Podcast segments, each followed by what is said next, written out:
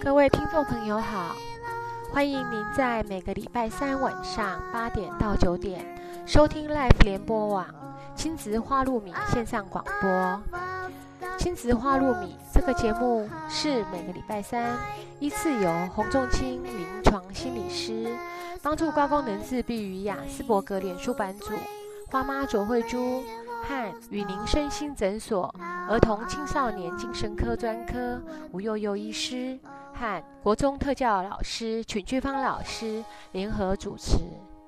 这个节目是从心理师、家长、医师、特殊教育的角度来探讨就医、就学、就养、就业的教育性节目。欢迎您的收听，也欢迎您持续加入我们脸书粉丝页的讨论哦。呃，各位听众朋友，大家晚安！欢迎大家再度来到亲子花露米的节目。我是特教老师曲俊芳，那今天为大家邀请到的特别来宾是我们的呃台台湾呃台大医院的社工师张如信张老师啊，张老师，那请你跟我们的听众朋友呃做问候一下。哎，大家好，我是张如信。好，那张老师的背景其实非常的特别，他除了是我们专业的社工师之外，他也有智商心理师的背景。那另外呢，他也自己到台湾师大去进修，那已经取得呃特殊教育的博士的一个资格。好，那我想张老师跟我们非常不一样，就是说老师能看到孩子，通常就是哎国小这个阶段、国中这个阶段。可是张老师因为他服务的是一个呃儿心的部门，所以他会看到从小到大孩子的经验。那可不可以请张老师跟我们做一点这样的一个经验的分享？好。呃，因为其实也要简单的介绍一下台大儿心，然后台大儿心大概是全台湾最早成成立的儿童心理卫生中心，呃，那个民国四十五年到现在，好，那这当中当然其实各县市开始都有做这个心理卫生的服务，但是我们这里是对儿童，是十八岁以下的儿童，好，那也是几乎是全台湾最早针对自闭症的孩子的一个哈日间托育的一个日间疗愈的一个做法。好，所以其实有一些特色。那我在这里的工作接近二十年，哈，今年是第十九年。所以刚刚曲老师提到说，我会有机会遇到一些小时候是呃，就是来我们这里的门诊的孩子，然后现在已经是成人了，哦，这个已经开始就业了，或者已经开始读大学了，哈，有一些状况。那通常有时候比较多的是，就是小时候诊断自闭症，嗯，然后一路上来，哈。那到现在已经到呃离开教育体系，那我们还是会有机会去服务到这群孩子。是是，那所以其实张老师你们的角色除了陪伴孩子，我相信也一定陪伴我们家长，就是一个非常长的时间。那能不能跟我们稍微分享一下，就是说，哎，您的这样的一个过程，你会看到不同的阶段，我们的孩子或是在他的家庭可能面对的问题，各个阶段可能大概会是哪一些比较重要的议题？OK。那因为其实哈，台大儿心在过去哈，我们的个案其实都是偏年龄偏小。好，虽然台湾大概民国九十年之后哈，开始陆续有一些医院都有所谓儿童青少年的门诊，但是那些门诊大概呃平均的年龄层都是到十来岁左右的小孩。可是我们儿心不一样，我们大概是六岁以下小孩子占一半。好。那也大部分是很多是为了要来这边寻求一个诊断的好一个确定啊，好，然后了解这个孩子是什么问题，所以我的确会有机会看到，好，第一个是一大群是来问诊断的，好，特别是自闭症这一类，到到底是不是自闭症，或是诶是什么叫雅斯伯格症，哈，雅斯伯格症跟自闭症的差别是什么？好，所以很多是着重在诊断这一这一块，好，那当然这个时间点家长的心情跟确定诊断，好送到特教是不一样的，好，因为这个时间点是，呃，因为各种不同的说法，所以会让家长其实相当混乱，好，例如说，我刚刚讲我在这边十九年，这二十年来，其实全世界对自闭症的诊断有很大的改变，好，还有它的盛行率有很大的改变，所以我就会看到现在的家长跟十九年前的家长其实是非常非常不同的。嗯那张老师可以跟我们进一步再说明，您觉得那个差异是在哪一些状况？OK，呃，以前会看到哈那种坐夜车赶到台大医院来看门诊，那现在其实是很多各县市大概都有这种门诊可以看。那会再上来的，通常是是想说，呃，可能台大的的经验比较丰富，哈，也许可以比较明确的给一些答案。好，那第二个就是说，呃，过去其实这个诊断比较少，所以很多家长在得知这个诊断的时候，会不知道从从哪里去找协助，或是也很害怕跟呃长辈亲戚去告知我的孩子是一个呃自闭症的孩子。好，那现在不是哎。现在很多来的家长都是，哎，我从网络上看到我小朋友的特征怎么跟这个雅斯伯格好像哦，是是，好，或是说，哎，我的朋友告诉我，哎，他们曾经到台大儿心看过，好像是，哎，你的问题跟我们很像，你要不要去试试看？所以很多家长其实来的时候是有备而来，是，好，他其实已经有一些疑问想要来跟医生讨论，好，所以好像那个诊断出来的结果比较不像过去的家长那个很。很震撼的那个反应哈，这个比较少，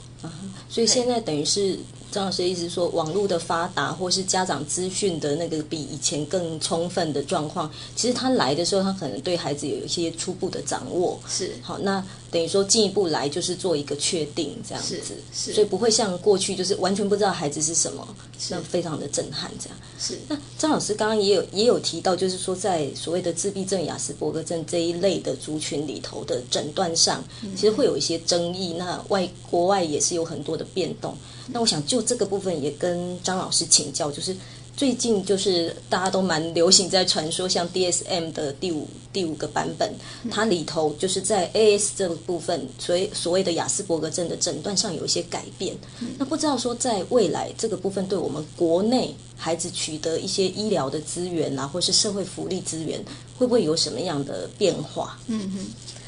其实我们大概呃，刚刚就是曲老师讲到说有关于这个诊断那一块哈，坦白讲，这个跟我们是距离最遥远，就是那是医生的事啊，哈，诊断通常不是我们的事哈，那医生才有办法做这件事，好，好，所以当然他他确定大概今年明年哈，这个诊断守则会改变，好，但是有个问题是说，诊断守则改变不代表台湾的诊断标准也会跟着变，嗯，是是，所以呃，诊断守则的改变是。呃，美国那个系统，还有就是欧洲哈，就是 WHO 世界卫生组织他们的这个诊断有做了一些调整，好啊，但是这个如果落实到特教或是福利的使用的时候，就要回归到台湾的法规。好，台湾的法规现在有关的是身心障碍者权益保障法是跟特教法。好，那这两个法里面其实并没有在呃，不管是自闭症或者雅斯伯格症上有太大的调整，或是太大的去。去去变它，好，所以其实呃，以目前我们的法规来讲，不管明年和 DSM 怎么去改，其实不会影响啊。我们还是用我们的制度在 run。所以张老师给我们一个很好的讯息，就是应该是说，家长其实不用这么去惊慌。譬如说，美国这样一个单一国家，它的诊断的一个规则变动了，那就会整个影响到台湾地区。对对，没有问题，因为。美国他们的诊断不代表我们福利都照单全收嘛是？好，那还有福利的这个运作，因为现在新的身心障碍者权益保障法会涉及到说新的评鉴方式、鉴定方式。那鉴定完之后能不能给福利，还会涉及到地方政府的裁员。是，好，所以也有可能，呃，你在这个台北市鉴定了，然后得到了福利，结果你到其他县市也鉴定了，但是没有得到福利。好，因为他们没有那个裁员，所以其实家长应该比较关心的是说，我们各县市政府怎么去处理好鉴定出来，或是已经有这个福利需求的小孩子或是障碍者，到底怎么去满足他们这方面的需求？嗯嗯，好，嘿，我我想这个就是下一个阶段，我们可以好好来请教张老师，就是有关最近我们国内的社会福利这一块在。鉴定的一个规准也慢慢有一些新的调整，那我想这个部分也是很多家长关心的议题。那我们在下一个阶段再邀请张老师来跟我们做一个分享。好，那张老师，我们刚刚就是提到，就是说，呃，DSM Five 它的整个转变，其实对目前国内应该不会造成一个太大的影响。那刚刚张老师也提到说，呃，诊断其实是医生来主要负责的部分。那如果今天一个家长他要就是怀疑孩子有这方面的问题，他要带孩子去做这个部分的评估。那有一些家长他可能会跟我们抱怨说：“哎，怎么评估要花很多的时间？”那家长可以做一些什么样的准备？好，或是说进到诊间可以怎么样跟医生去做一些沟通？可以给我们一些建议吗？哦，这个问题也非常好哈，因为的确哈，如果家长有比较好的准备，那对医生来讲，其实他也可以比较快的去把好这个疾病或者这个问题做一些厘清。好，所以呃，双方都需要准备了哈，这个医生跟家长这样哈。那我觉得其实现在哈有几个部分大家要去理清，因为呃台湾自从民国八十五、八十六年之后开始在推动早疗，所以有很多的家长对孩子的问题哈，甚至说呃少子化之后，其实因为关注孩子哈，那就是孩子少了，比较能够专心的去关注这其中一个两个孩子，所以他们常常会搞不清楚说到底这些问题要不要去看医生。好，那那这个要看哪一科的医生？好，那早疗要评估，是不是要评估八九项？好，那要不要做电脑断层？要不要做造脑波？是好来确认这个孩子头部有没有问题？好，那所以其实呃，大部分如果说是考虑要带孩子来医院，哈，我们一定会提醒家长，你的确要做一点准备，好，包括说医院一定会问的小孩子的发展史，好，所谓发展史就是哎。她的出生的过程，好，怀孕的过程，然后出生之后什么时候会爬会走路，哈，什么时候会叫爸爸妈妈，好，那过去有没有一些重大的疾病，好，例如说曾经有过呃抽筋，啊，或是有发烧，好，发高烧送急诊，好，所以各种身体的这个状态，好，或者曾经开刀，好，或是有没有一些呃什么肠病毒，啊之类的，好，那在什么时间点？那发生这些状况，那做了哪些处理？那后来的结果是什么？这个对我们来讲是所谓的基础的资料，就是每一个儿童哈来就医的时候，大概都需要了解的。那当然，儿童心理卫生中心更重视的是他的所谓的社会心理的这一块，例如说他的照顾者，嗯哼，好，他的家庭的状态，好，那这些小孩子呃从小到现在，有没有转换过保姆？嗯，好，是什么状况之下需要转换保姆？好，或者说这个照顾者是怎么样来照顾？是，嘿，有时候其实是照顾者太紧张了，或是照顾者太太严格了，也可能小孩子有问题。好，所以如果爸爸妈妈要来门诊之前，可以先把。啊，过去的这些资料做一点整理收集，好，如果不是自己带的，至少好把这个这个保姆这边的资讯好做一个了解，是那会帮忙医生比较快的去好厘清啊这个孩子这个问题哈到底是呃这个突然的一个状态，还是其实是有一些哈。这个其他的因素要去考量，嗯，好，这个是一般的基础啦。是，因为其实像我们自己在学校也发现，尤其现在很多家庭，它是所谓的隔代教养，好，那很多其实不是父母带在身边自己照顾，那我觉得。如果呃张老师这样跟我们建议，其实如果今天爸爸妈妈要带孩子来的时候，其实他至少要回头去问一下阿公阿妈，孩子平常的一个作息的状况啦，然后他平常生活的一些习惯有没有特别的地方？是，还那再回头来跟医生谈的时候，至少这个基本的一定会被问诊问到的一些问题，比较能够明确的回答出来。是，那还有其他什么部分要再注意的吗？OK，那另外就是说，如果孩子已经开始上学，好，那因为上学。呃，不管是幼幼班或是所谓的幼稚园，好，那呃，在学校的适应也是一个很重要要了解的，好。然后另外就是说，哎，这个老师，好，老师通常这个这个带带的方式是什么，或者是他的幼托园所的形态是什么？嗯，是公托公幼还是好？这个一般的人数大概有多少？嗯，好，那这个孩子去的过程，哈，花了多少时间才适应？嗯，好，或者说，哎，在那边怎么个不适应法？嗯，好，那大人怎么处理？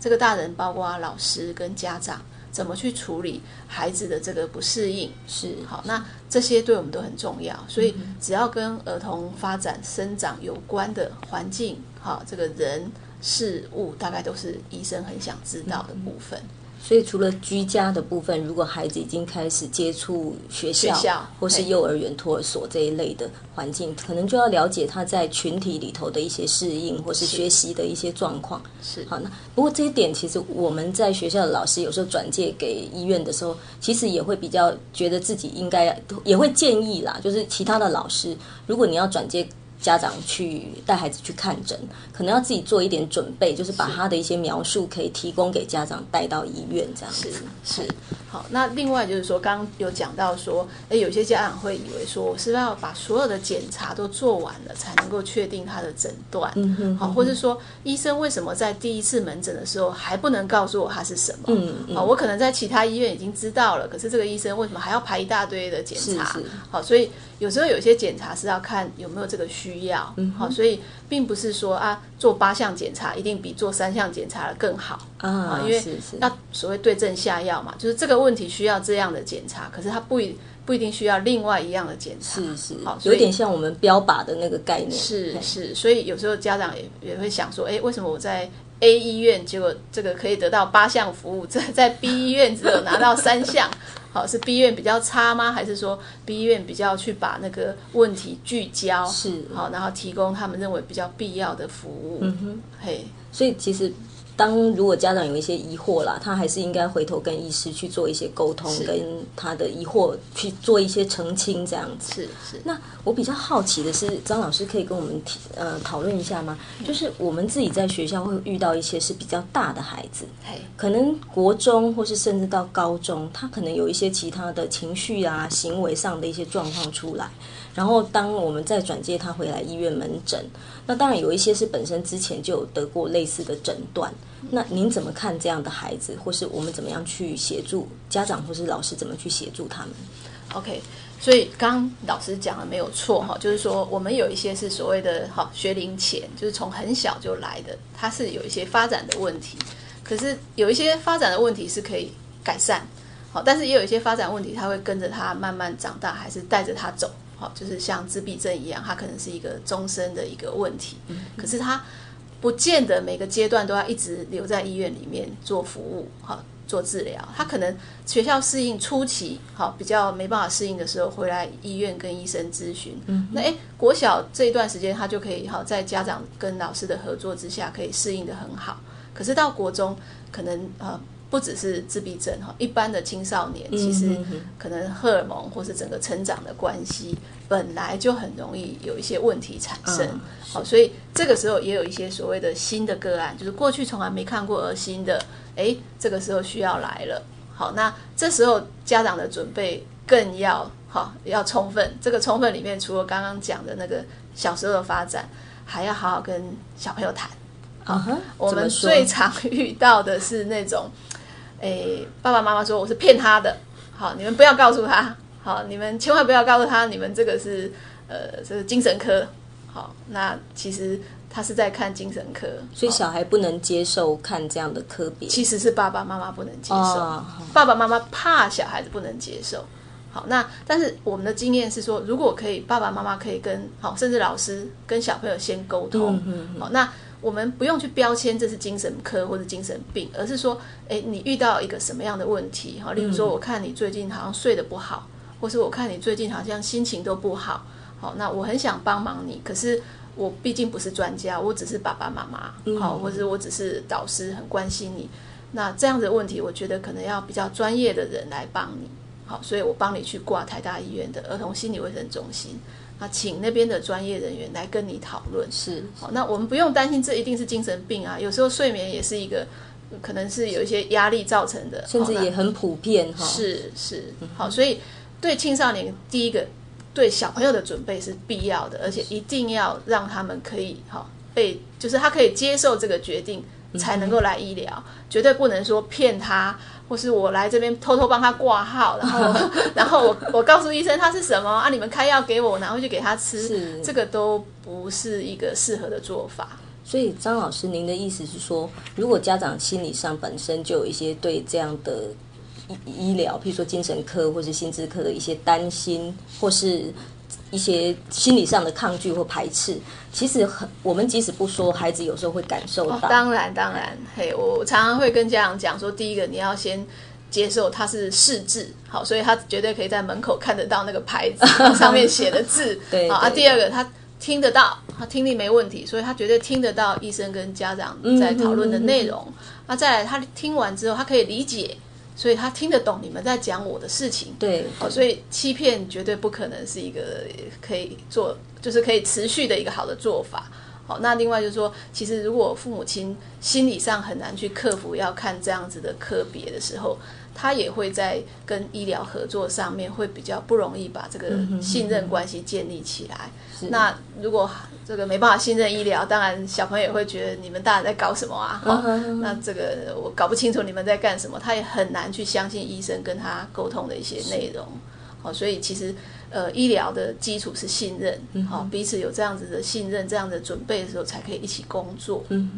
所以其实对小孩子来讲，他自己就是那个承受这个身体上、身体上不舒服的一个一个人，然后他就是那个可能医生开了药，他必须去吃药去面对副作用的人哈。所以其实跟他的充分的沟通会是一个很重要的关键。是，好，那当然家长自己要能够先去理解，因为孩子是有需要，我们才。陪同他来就医，其实不要真的去 care 说他到底是什么科别、什么样的诊别这样子。还是啊，所以其实对家长来讲，当然他为什么会抗拒？除了我们过去的观念对精神科的观念以外，另外一个家长也很害怕，说会不会是我照顾不好？嗯，我不会带小孩，医生会不会批评我？会说我带不好，所以小孩子生病了。我想应该不是这样哈，主要是说，其实我们都是一个合作的关系。好，那医生跟家长如果要处理孩子的问题，一定要合作。嗯所以彼此要把彼此对对方的想法或是一些期待要讲清楚。嗯嗯。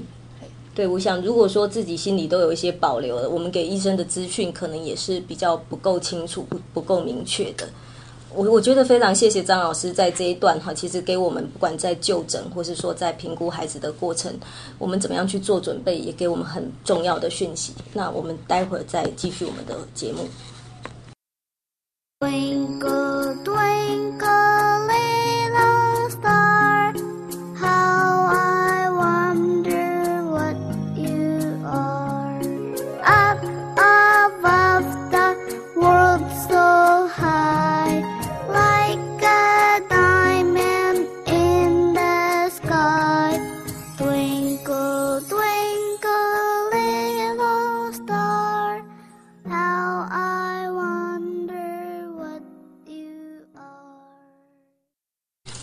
好，那张老师，就是九十六年，我们所谓的身心障碍者权益保障法，就是我们所谓的生权法通过之后呢，那我们在对残障鉴定的部分，其实有一些改变嘛，就是目前好像是以我们所谓的国际功能障碍与健康分类的方式去看障碍这个部分。那您可以跟我们谈一谈，这跟我们传统的身心障碍鉴定或是所谓的残障鉴定有什么差异吗？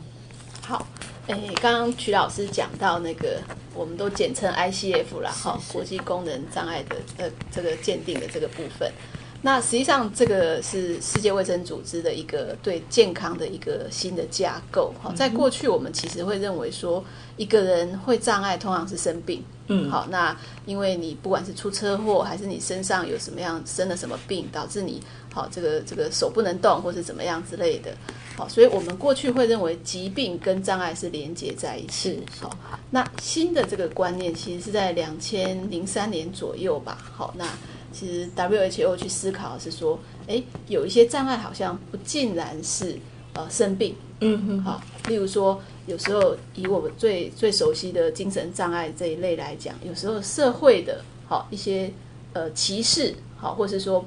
呃，不了解，也会影响到这些人在参与整个社会的一些呃一些机会啊，因为我害怕别人知道我是精障者，我就不敢来参与这些活动，好，所以会让他们四肢健全，可是呢没办法工作，好，或者没办法去跟大家一样去享受休闲娱乐，好，所以呃后来我们就在思考一个问题哈，是不是有一些障碍的因素是来自于这个社会，好，大家的不了解。好，或者是社会的这个眼光，好，社会的不够接纳造成的。好，那我们的这个身心障碍手册，呃，我们身心障碍鉴定，其实就是在呃，刚刚曲老师讲，九十六年那个法规改变的时候，做了一个很大的调整。嗯，好，那过去的做法，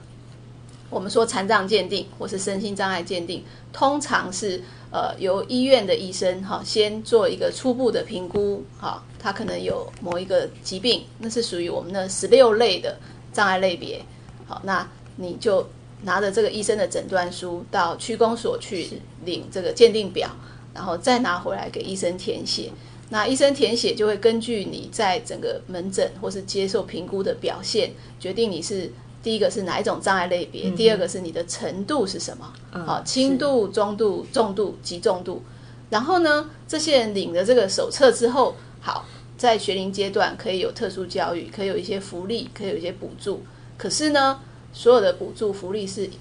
一模一样的，好，不管是肢体障碍的或是这个呃自闭症。全部都可以领同样的津贴，全部都可以领同样的这个呃障碍工呃这个康复巴士都可以接使使用康复巴士，好，甚至可以这种使用免费停车，好，所以这个会造成一些问题，就是说其实这个不是他们个别障碍的需求，好，例如说对视障的人来讲，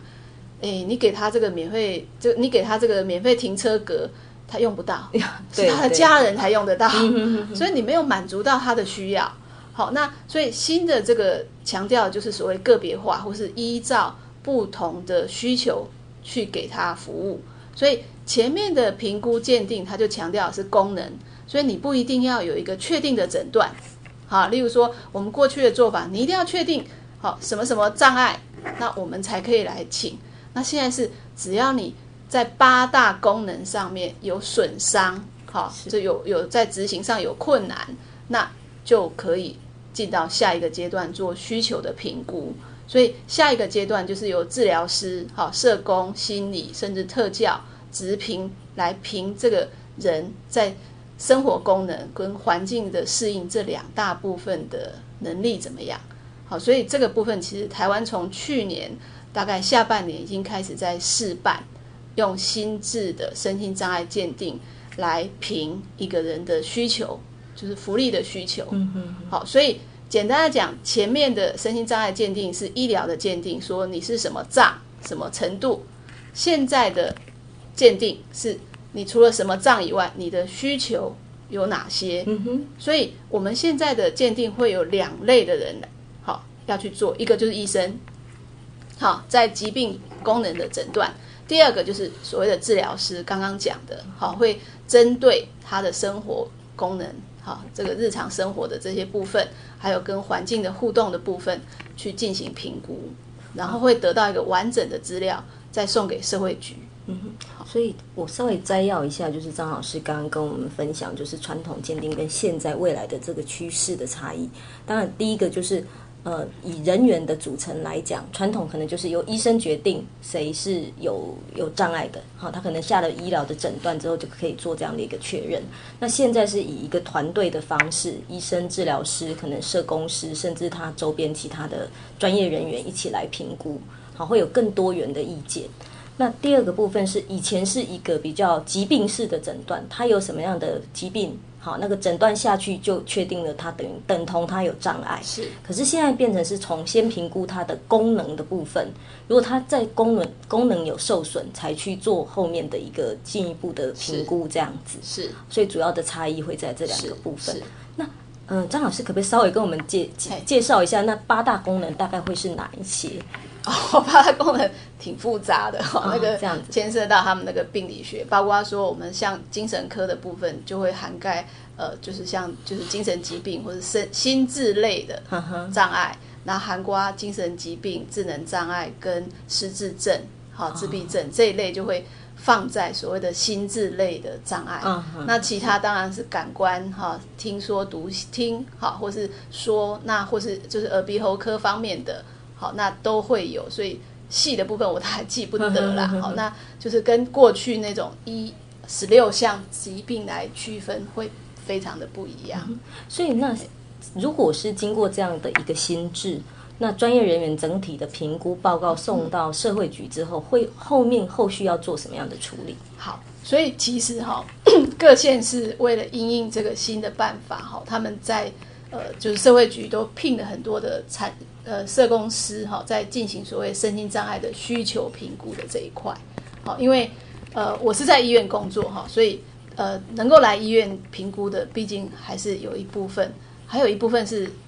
没办法来的。好，例如说失智症的植物人，好，那这些可能就会需要到家里去直接去评估。好，那社会局这边就会有这样子的人，好，可以到家里去。那另外就是说，他们也需要评估这些人的生活环境里面是不是有一些是可能会阻碍他参与活动的。好，例如说他没有无障碍设施啊，他轮椅出不来啊，好，那或是说他可能会不会有其他的哈，那个让他呃，就是别人会歧视他，他觉得出来别人笑他，他不想出来，好，各种可能。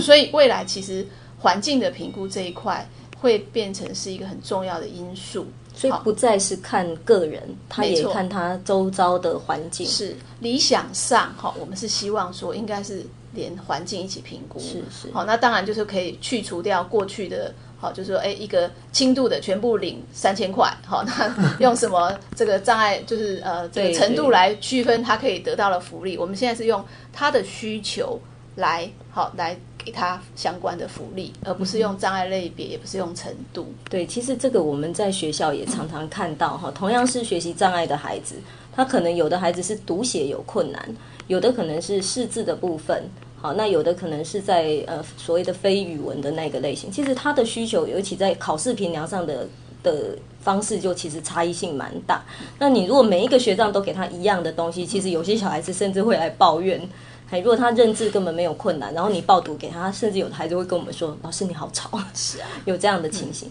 所以未来的这个评估方式，应该是可以更针对个人他的需要，然后跟他环境的那个差异性去做一些了解，这样子是。那当然，其实现在的鉴定哈，就是我们现在已经开始在试办。好像我自己服务的医院，其实我们也做了不少个这种各类的障碍类别的心智的鉴定跟救治并行。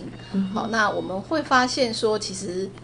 呃，还是会有一些东西是评不到的啦。好，可以举例说，例如说，哎，其实如果我们来看那个不同的障碍，哈，那。以我评过的，像那种重大器官失去功能的，好这种人，哈，通常这些是成人，他比较不用特殊教育嘛，好，那可是他们其实呃，真正在生活上，大概就是只要他那个这个，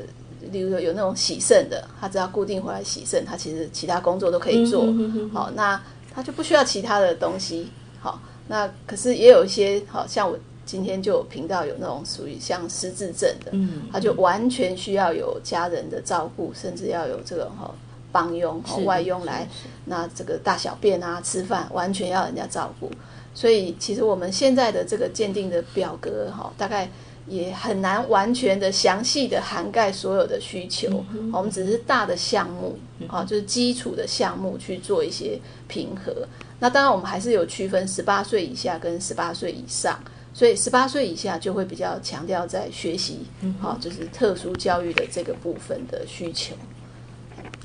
所以那呃，张老师，您目前有没有评过比较像我们就是一些？嗯，因为刚刚提到就是那个环境的因素哈，那有形的环境我们大家可以很明确看到无障碍环境设施不够啊，这些去做改善。可是心理环境那个部分是很难的。那您刚刚提到像精障啊，或是我们一些比较轻度自闭症的孩子，或者所谓雅斯伯格症的孩子，好，那这些孩子您有没有遇过这样这一类的对象？那在评估上有没有什么困难？呃，没错哈，其实有，我有遇到那个长大的自闭症。好，那他可以自己回答他的问题。好，然后那对于这个这个这个有些需求哈，就是很难。就是刚刚您提到那个心理的需求，好，例如说结交朋友，好，能不能跟朋友维持一个互动，或是维持一个友谊的关系？好，那呃，如果你问这个我上次那个个案哈，他就说可以，我可以跟呃交朋友。那可是他的爸爸在旁边就说：“哎呀，他根本不交朋友的。”好，所以有时候他自觉跟哈家人、家人看到的哦的看法又不大一样。好，那不过 anyway 我们是可以接受啦。如果他自己觉得不需要，好，那当然就不需要。好，那当然心理因素的调整哈，有时候也不尽然说是像我们无障碍设施哈，这个做个坡道就可以让轮椅上去那么容易哈。有时候是需要整个这个宣导，好，或是社会上对这一类的问题比较可以有多一点的认识。好，那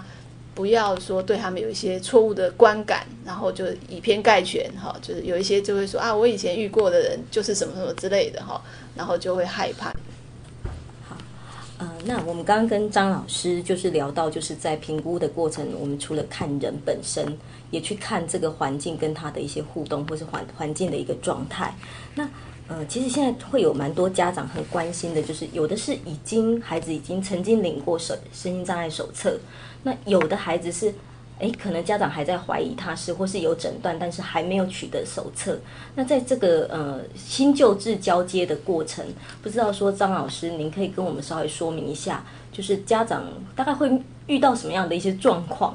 ？OK，好，那因为哈新旧制，其实我们现在旧制到民国一百年的统计，有一百零七万的人是领有身心障碍手册，所以大家可以想象哈，如果要把这一百零七万全部都重新做一次。这是多大的工程啊！哈，所以呃，目前新制的做法是先以现有这一百零七万的个案，它需要更新手册的时候，他可以拿着旧的表格跟新的表格一起到医院去。好，那通常在他们的公所就会给他，好，或者说会询问他你要不要接受新制的鉴定。那如果他现在还不要，可以，他还是拿着旧的鉴定表，用旧的程序。到医院来处理，好，那当然你说那新的那一块怎么办？嘿，现在还不知道，现在新的也一律都是用旧的方式。好，那但是我我今天做了两个个案，也他们是新的，可是医生就建议说要不要试试看，呃，用新的表格来填看看。那经过个案同意之下，我们就帮他做这个做新对做新制的这个鉴定。好，所以有些医院就可以比较就是有弹性的在做。好，那大部分因为我们呃医院是在台台北市啦，哈，所以我接触的个案还是以台北市跟新北市的为主。好，那目前我我的了解是，这些公所里面承办身心障碍的哈，通常也都会给两本呐，就是新旧两本，让呃个案或是好家长去决定好要不要做。那不勉强，如果他们不想做，也可以不要做。嘿。那做跟不做有什么差异吗？目前没有，或是说有什么优点？譬如说，如果我我去尝试这个心智，对我有什么好处吗？哦，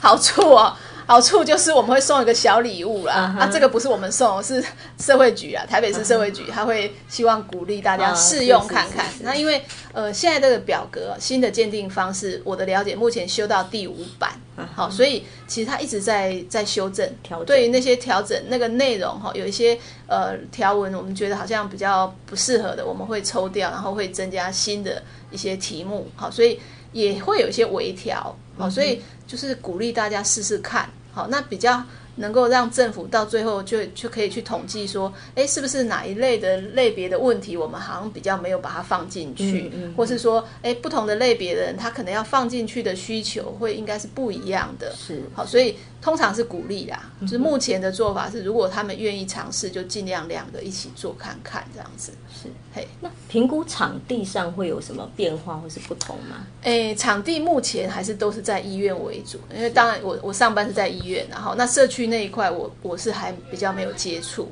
好，那我们现在的做法就是变成是医生评完之后，我们会在另外一个空间，好让他可以操作，例如说他需要。呃，握笔写字啦，他需要弯腰绑鞋带啊，好，有一些动作的这个操作，我们会看他的表现，好，所以是的确也需要一个空间来看他的一些，包括走路啊，好，走路的这个折返走路的情况，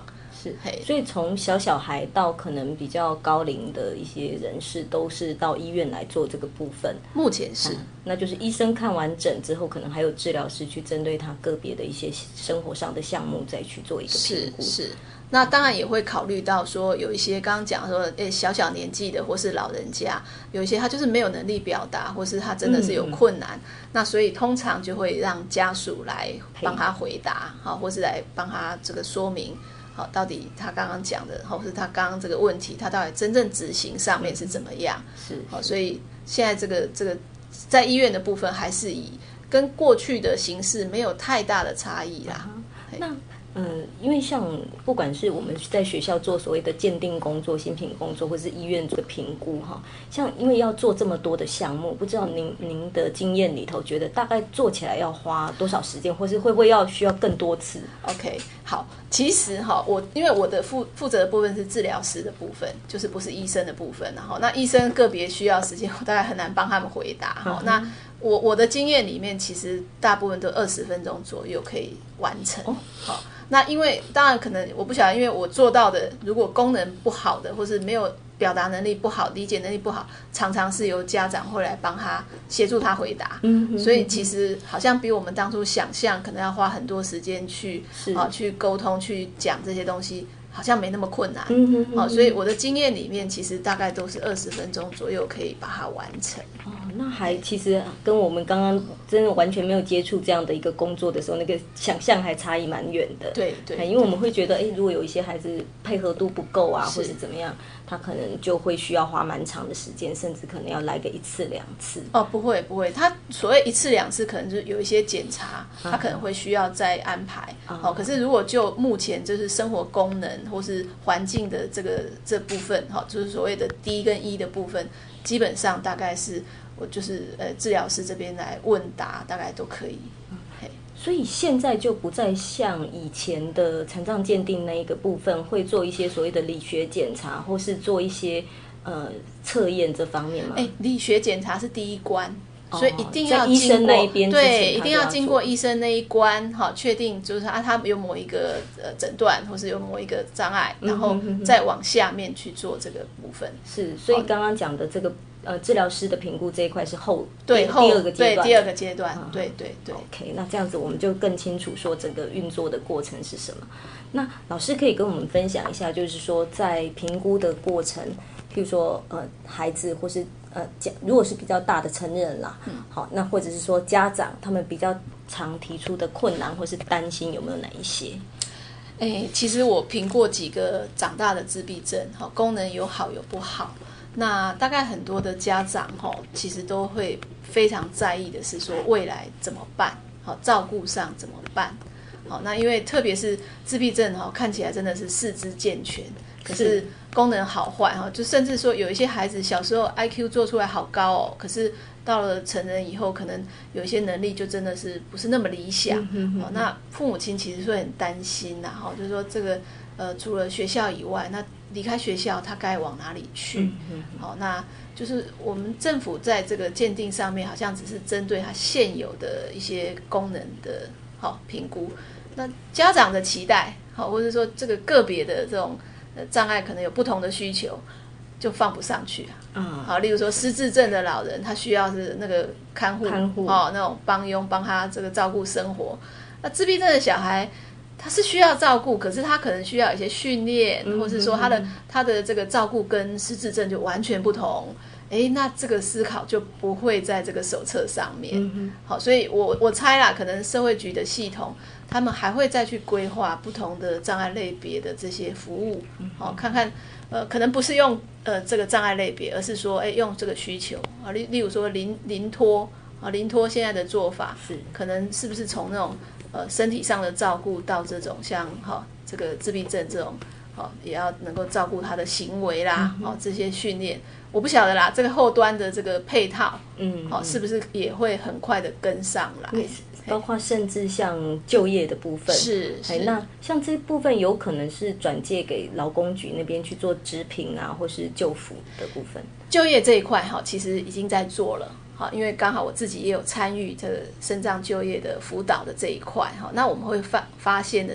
比较大的问题是说，其实我们过去的功能评估跟真正在职场上遇到的问题其实是很不一样哦。好，例如说，呃，智能障碍哈，它其实好。它可可以很快用这个这个智力测验去测出来，I Q 是多少？是。可是你很难想象他在职场上，他可能有的人是那种呃顺服性很高哈，别人怎么说就怎么做啊，所以别人没说我就不做。是。然后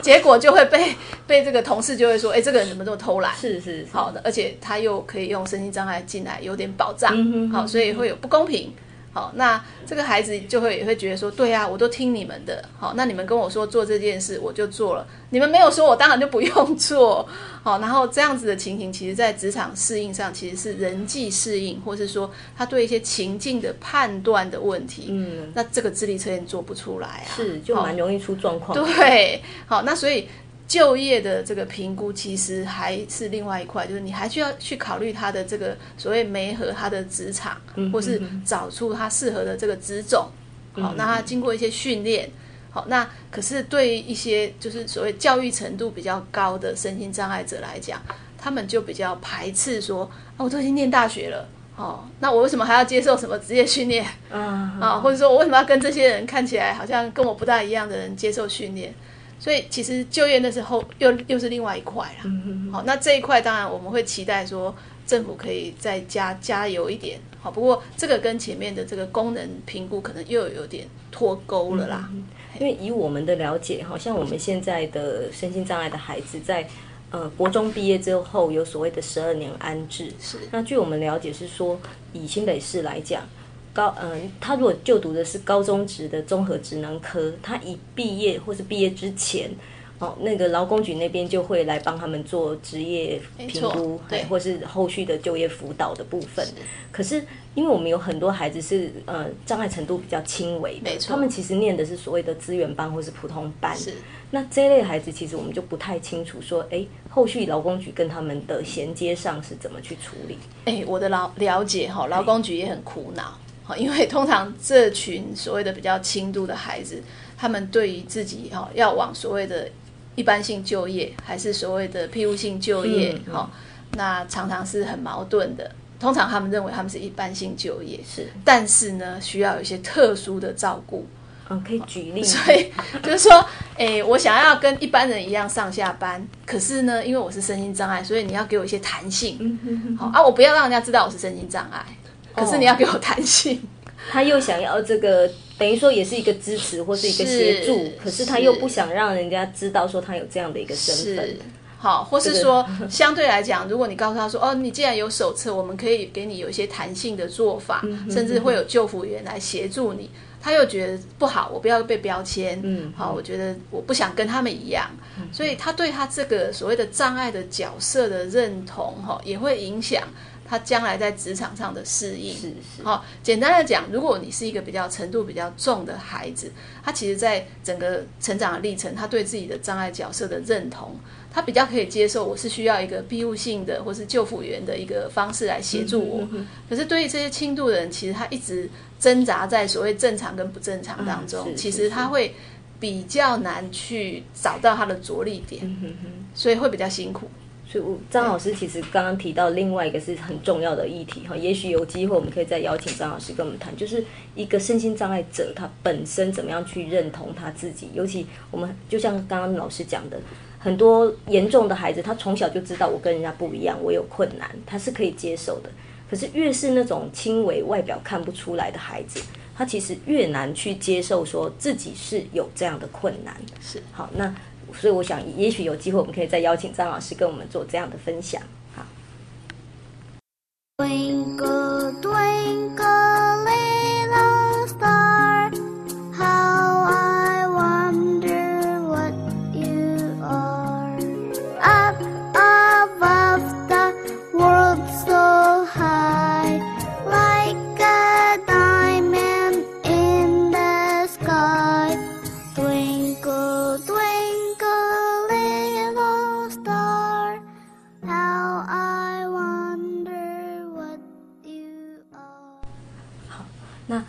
师，接下来我想了解一下，就是说，在心智的鉴定跟救治的鉴定上，鉴定的结果，未来对我们的这些身心障碍朋友来讲，他在医疗啦或是社服方面的一些资源，是不是会有一些差异？嘿，那差异的情形大概是怎么样？好，那以目前哈，因为心智还在试办。好，真正呃所谓的正式上路，大概要到一百零三年之后啦。好，所以还有两年的时间。那目前新旧治一起做的用意，就是说，我们旧的反正我们很熟，好，我们这一百零七万的人都是经过旧治。那可是旧治没有所谓的福利需求，那新治有一大部分是各各方面的生活上面的福利需求。好，所以这个时候可以好有一些就是个别的差异。好，可能就可以从这个需求里面去呈现出来。好，例如说，对植物人来讲，他可能不需要这个无障碍设施吧？他可能这个停车位也不需要。好，那所以我们在这个需求上面，可能就会勾选出一个不同的结果，嗯就是不同的障碍类别有有可能会勾选出不同的结果。是那我们期许的就是说，透过这样子这些人去视频心智，是让政府可以开始去准备。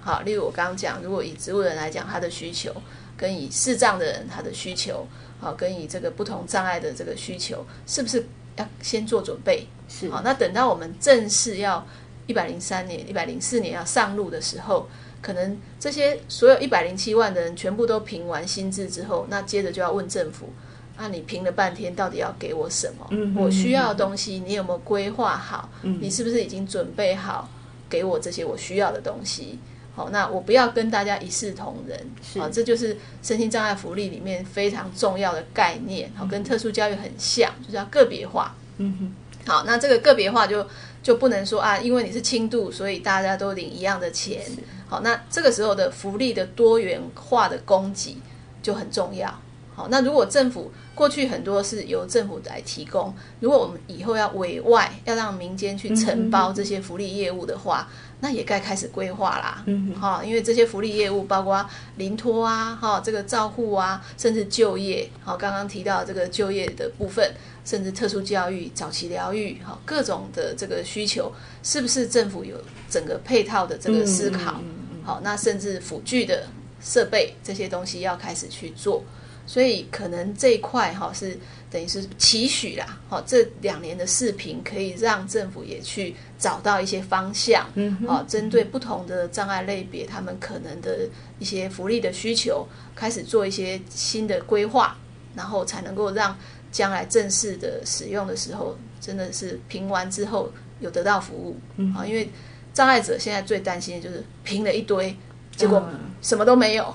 因为我们花了很多钱、很多时间在评，结果没有没有钱可以买买福利，好，没有提供福利的这个部分，嗯哼那那这样就有点惨啊。所以也就是说，嗯，传统的福利措施给给提供的方式就是你你有符合这个资格，那我就所有的东西都吃，大家都吃一样的东西。好，我都有停车位，我都有交通的一些爱心卡啦。对，好。但是未来这个评估的结果其实是可以回馈给政府一个很好的资讯，就是我们各类的，不管是各同一类别或是不同类别的身心障碍朋友，他会有哪一些类型的需求，甚至会不会有我们政府想意想不到的？没错好，没错嘿。好，那另外就是说，其实我们这个新的法规有一个很重要的东西，是针对家庭的需求。家庭是好，就是说，其实我们政府到现在哈，还是会认为照顾一个障碍者是家庭的责任。好，是包括照顾老人也是家庭的责任。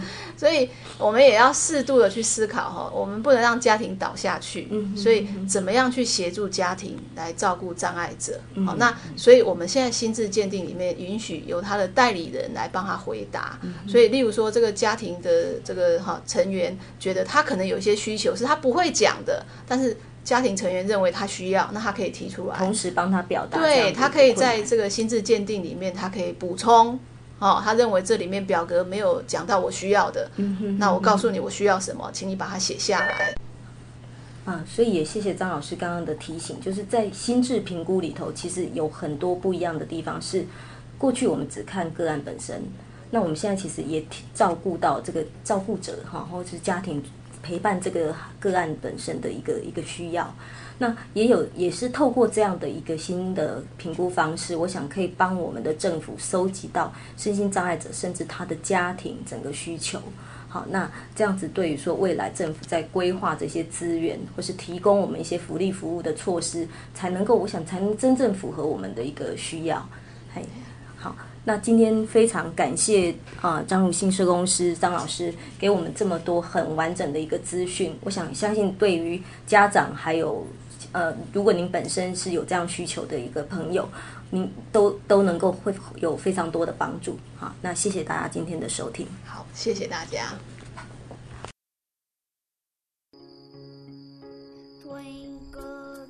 各位听众朋友好，